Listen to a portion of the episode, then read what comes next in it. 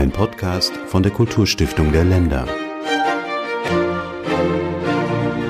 Gefördert von der Ernst von Siemens Kunststiftung kann hin und wieder lesen, wer ab und zu ins Museum geht und dabei die Angewohnheit hat, die Objektbeschriften ganz genau zu studieren. Wobei hin und wieder, das ist fast untertrieben, das kann man in Bestandskatalogen, in Ausstellungskatalogen und auch auf diesen Objektbeschriftungen insgesamt in Deutschland über 2000 Mal lesen. Was das für eine Stiftung ist, die dahinter steckt, darüber möchte ich jetzt sprechen mit einem, der nämlich dahinter steckt. Mir gegenüber sitzt der Generalsekretär der Ernst von Siemens Kunststiftung, Herr Dr. Martin Hörnes. Guten Morgen. Guten Morgen und grüß Gott. Wenn die Kulturstiftung der Länder fördert, dann ist in ganz vielen Fällen die Ernst von Siemens Stiftung mit an Bord. Das liegt daran, dass die Kulturstiftung der Länder immer nur einen Anteil fördert. Können Sie das ungefähr beziffern, in wie vielen Fällen Ihrer Förderung Sie mit der Kulturstiftung der Länder zusammen dabei sind? In etwa vielleicht bei 50 Prozent unserer Ankaufsförderungen. Wir haben ja die Möglichkeit, allein zu fördern. Das heißt, eine ganze Menge von Ankäufen wickelt die Ernst von Siemens Kunststiftung alleine ab. Ähm, bei den Ankäufen kooperieren wir, aber die Ernst von Siemens Kunststiftung ähm, konzentriert sich meistens auf die Förderung des Katalogs und äh, unterstützt dessen Druck. Wofür braucht man eigentlich solche Stiftungen? Es gibt ja ein großes Netzwerk an Mitförderern schon bei uns im Hause. Ähm, wozu brauchen ähm, Museen Förderer dieser Art? Museumsdirektoren sprechen die Ernst von Siemens Kunststiftung manchmal ganz freundlich als ausgelagerten Ankaufsetat des Museums an. Eine große Stiftung ist für ein Museum einfach nötig, um schnell reagieren zu können, wenn ein Ankauf in einer Auktion oder in einer direkten Verhandlung mit einem Eigentümer möglich ist.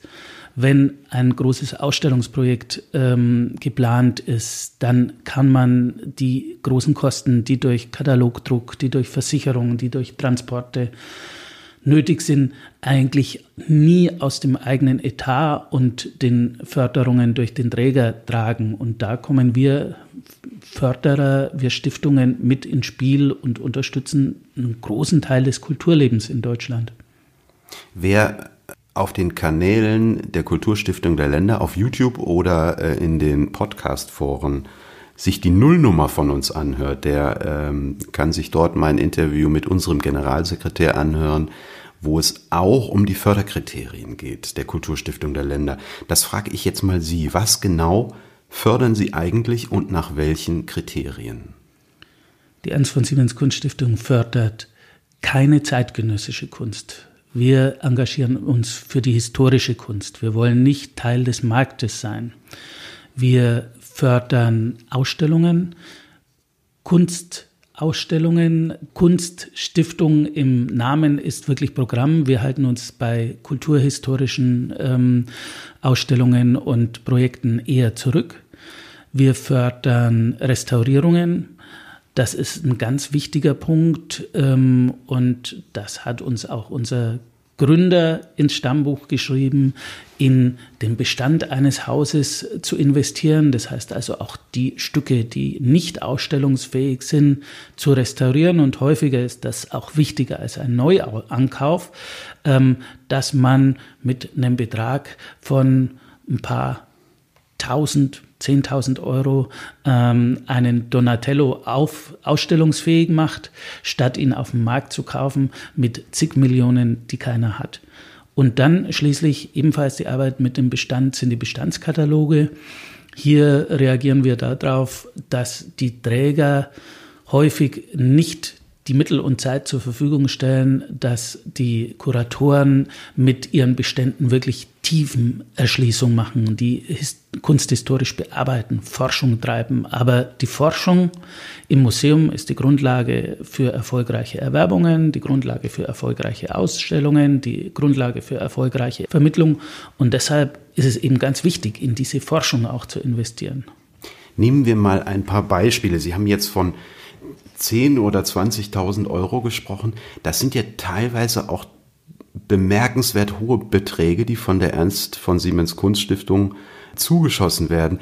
Wir haben gerade mit Herrn Druffner einen Podcast produziert, der auch schon online steht, über den Mars von Jambologna. Da war ja die Ernst von Siemens Stiftung mit einem siebenstelligen Betrag dabei.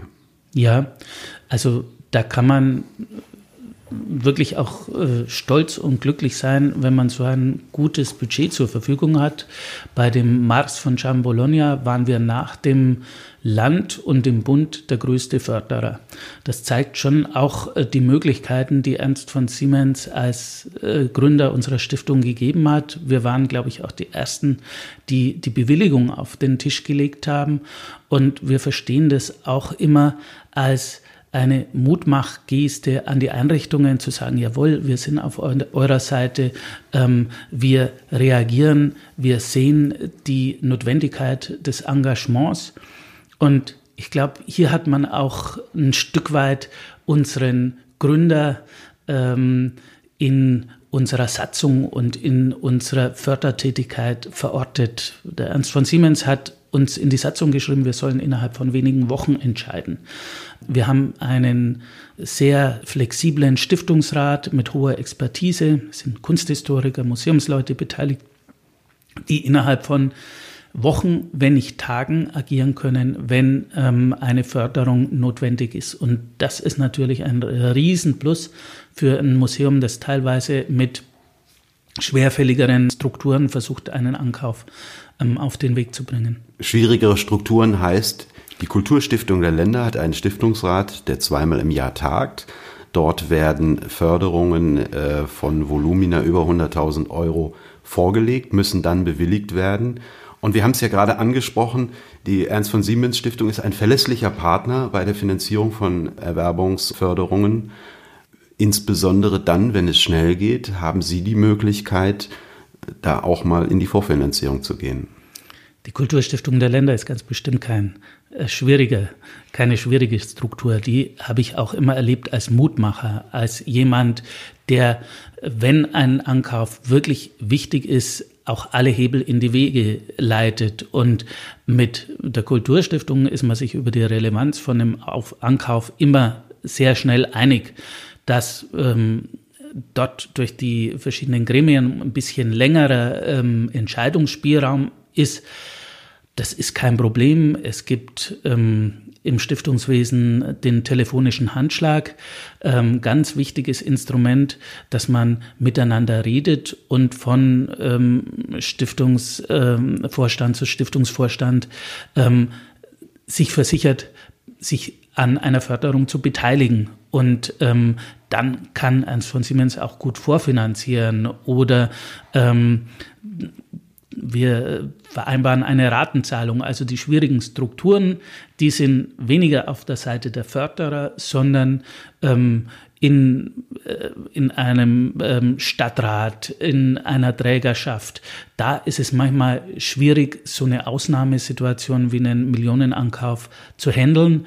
Wir, die großen Stiftungen, machen das fünf, sechs Mal im Jahr und haben da eine gewisse Routine und sind dann auch manchmal ein bisschen hemdsärmelig und furchtlos und wissen, die letzten 100.000 Euro bekommen wir auch noch zusammen.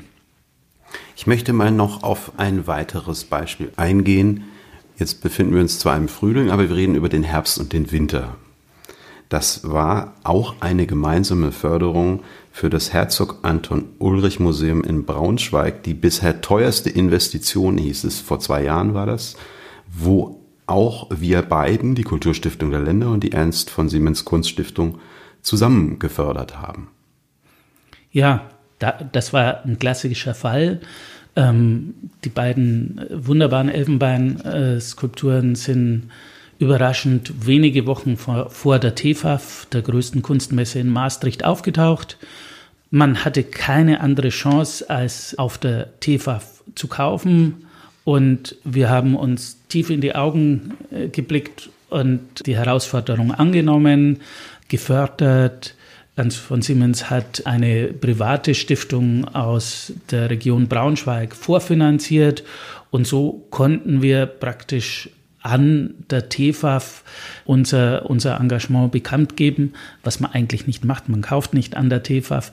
Aber wenn es Stücke sind, die einfach in ein bestimmtes Museum müssen, und die Stücke mussten nach Braunschweig, weil ähm, die Skulpturen von Frühling und Sommer warteten auf ihre ähm, von dort ähm, äh, weggekommenen äh, Gegenstücke. Dann muss man einfach handeln und schnell agieren.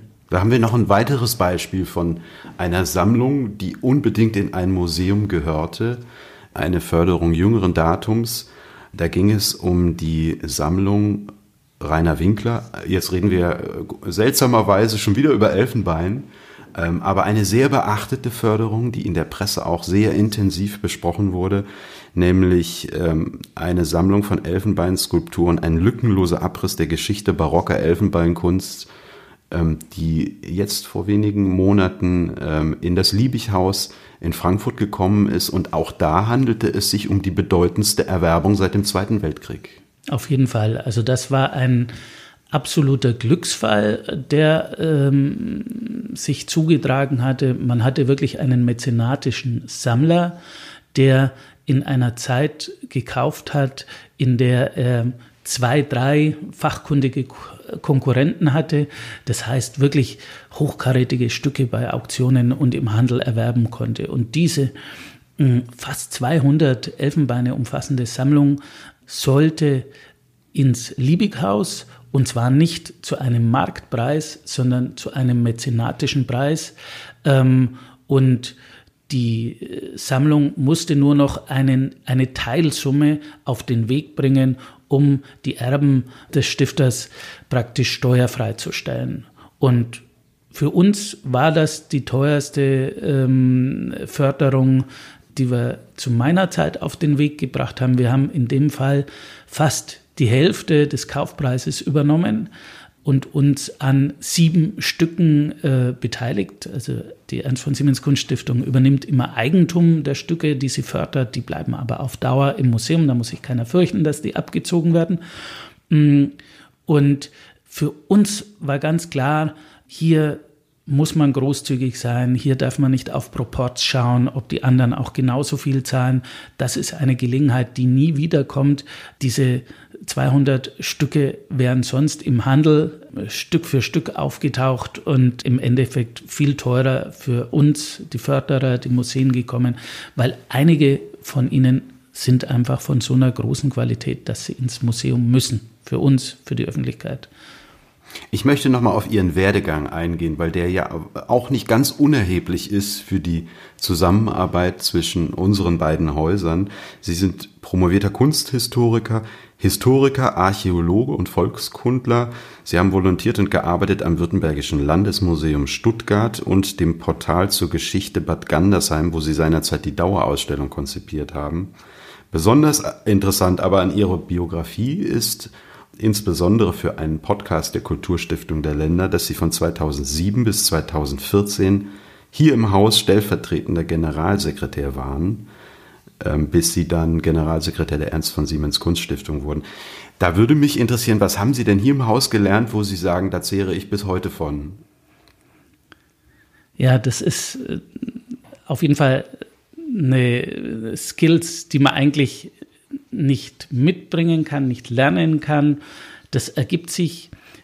Ich muss auf jeden Fall sagen, die Museumstätigkeit war das Wichtigste für mich, weil ähm, wenn man als Stiftungsmann die Tätigkeit der Geförderten kennt, weiß man auch, wie Anträge äh, funktionieren, kann auf Augenhöhe mit gleicher Sprache miteinander kommunizieren. Ich glaube, die Museumslaufbahn war äh, das Wichtigste, was ich erst mal mitgebracht habe zur Kulturstiftung der Länder.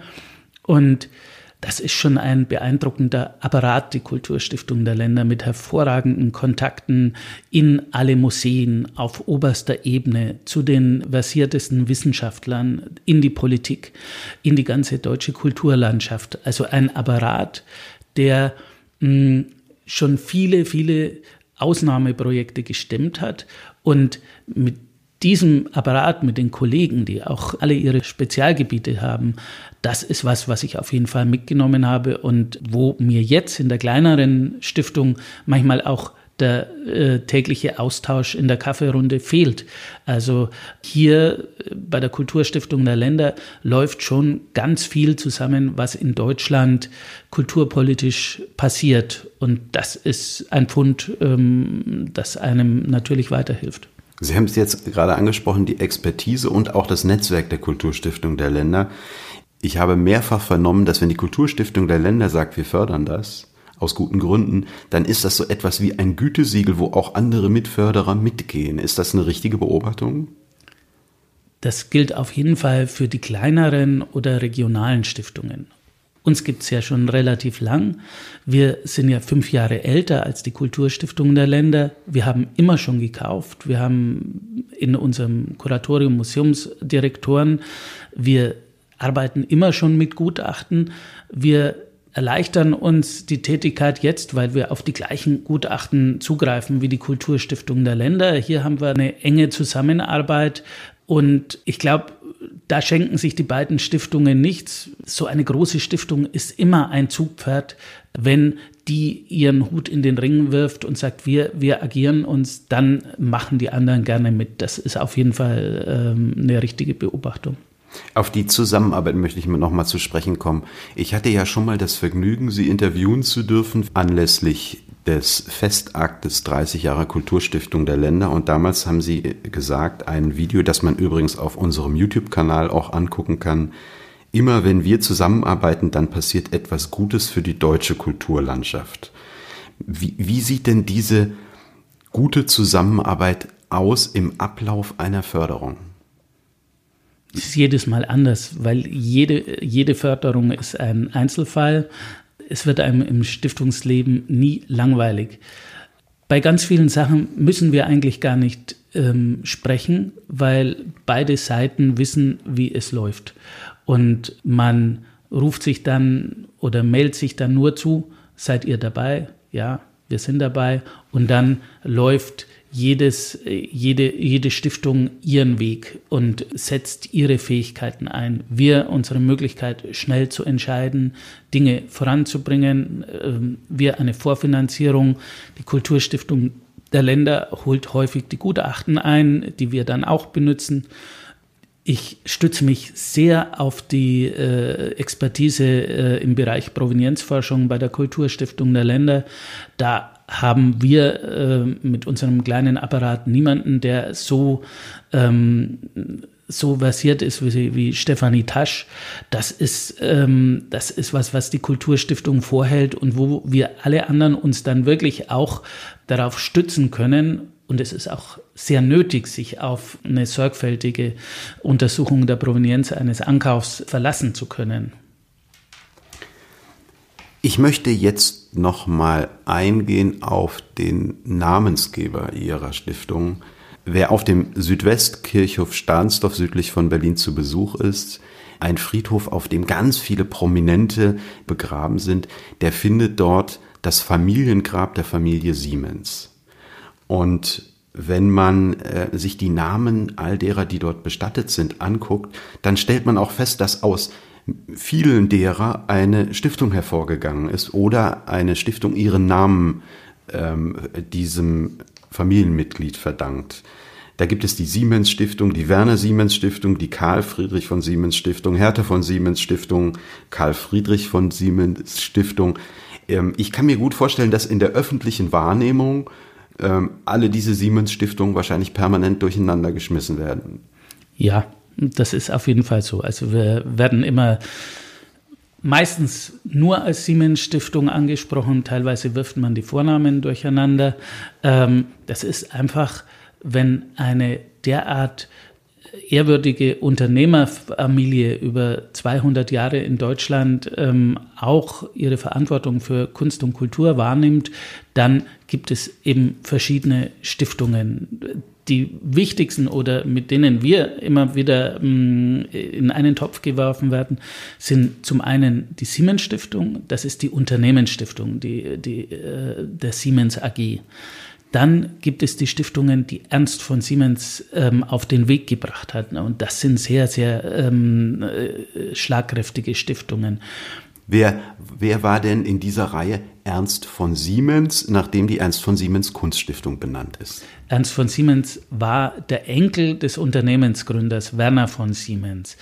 Er ist kinderlos gestorben und für ihn war es ganz wichtig, sein Vermögen der Öffentlichkeit nutzbar zu machen. Und aus dem Grund hat er drei große Stiftungen gegründet. Das ist die Karl Friedrich von Siemens Wissenschaftsstiftung, nach seinem Vater benannt, die sich vor allem für Bibliotheken, Ankauf von Literatur, von ähm, wissenschaftlichen Werken engagiert.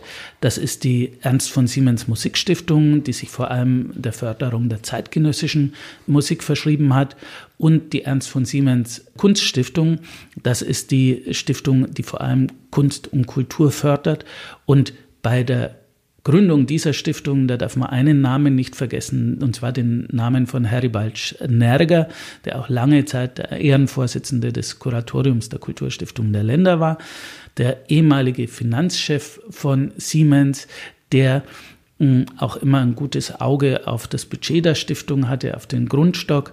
Und ein Mensch war, der im Nachkriegsdeutschland wirklich diese Verbindung von Unternehmen und Kultur verkörpert hat wie kein zweiter. Die Ernst von Siemens Kunststiftung ist ja ein Kind dieser Zeit, wo Manager, Unternehmenslenker auch sich ihrer Verantwortung für Kunst und Kultur ganz, ganz deutlich bewusst waren und den Menschen ähm, nach den Schrecken des Zweiten Weltkriegs wirklich äh, auch die schönen Dinge ermöglichen wollten und beim Aufbau unserer Kulturlandschaft mitgewirkt haben. Ich hoffe, jetzt haben wir nicht alle Zuhörer schwindlig geredet bei all diesen vielen verschiedenen Vornamen. Wofür steht denn Ernst von Siemens? Was hat er gemacht oder welche Epoche oder für welche Produkte steht er in der äh, Siemens Firmengeschichte? Naja, er war Vorstandschef bei Siemens, also er hat wirklich von der Pike auf im Unternehmen gearbeitet, war eigentlich ein Ingenieur. Bei der Kultur war er vor allem ein großer Musikliebhaber, ein Opernliebhaber und er war ein sehr offener, pragmatischer Mensch, von dem auch Anekdoten überliefert sind, dass er in Management-Gesprächsrunden die Hierarchien durchbrochen hat und auch weniger hochrangige Leute um Meinung gefragt hat, die was zu sagen hatte. Also wirklich auch teilweise das System umgangen hat und ein Unternehmer im besten Sinne war. Und dieses unternehmerische Gen, das steckt auch in unserer Stiftungssatzung. Also er hat uns zum einen wirklich große Flexibilität in der Satzung gegeben, hat uns aber aufgegeben, dass wir innerhalb weniger Wochen entscheiden, dass eben der Geförderte weiß, wie er dran ist, hopp oder top, fördern oder nicht fördern. Das ist was, was äh, den Museen und Einrichtungen ja wirklich sehr entgegenkommt, dass sie eben nicht lange auf einen Bescheid warten und es geht einfach nicht alles. Das ist auch normal. Und wenn man seinen Auftrag an uns ähm, zusammenfassen will, dann haben wir drei Schlagworte. Seid schnell, unbürokratisch und großzügig. Das sind, sind seine Maximen, die er uns auf den Weg gegeben hat. Und so, glaube ich, werden wir auch von den Museen und Einrichtungen empfunden als eine Stiftung, bei der man nach dem ersten Kontakt relativ schnell die Richtung bestimmen kann, in, den, in der sich so ein Projekt bewegt. Das war ein Gespräch über die Ernst von Siemens Kunststiftung. Ich äh, nehme mir immer die Freiheit, am Ende darauf hinzuweisen, dass Sie Informationen und Berichterstattung zur Kulturstiftung der Länder immer auch auf YouTube, Instagram, Twitter und Facebook finden. Und Ihnen, Herr Hörnes, danke ich ganz herzlich für das Gespräch. Bitte schön.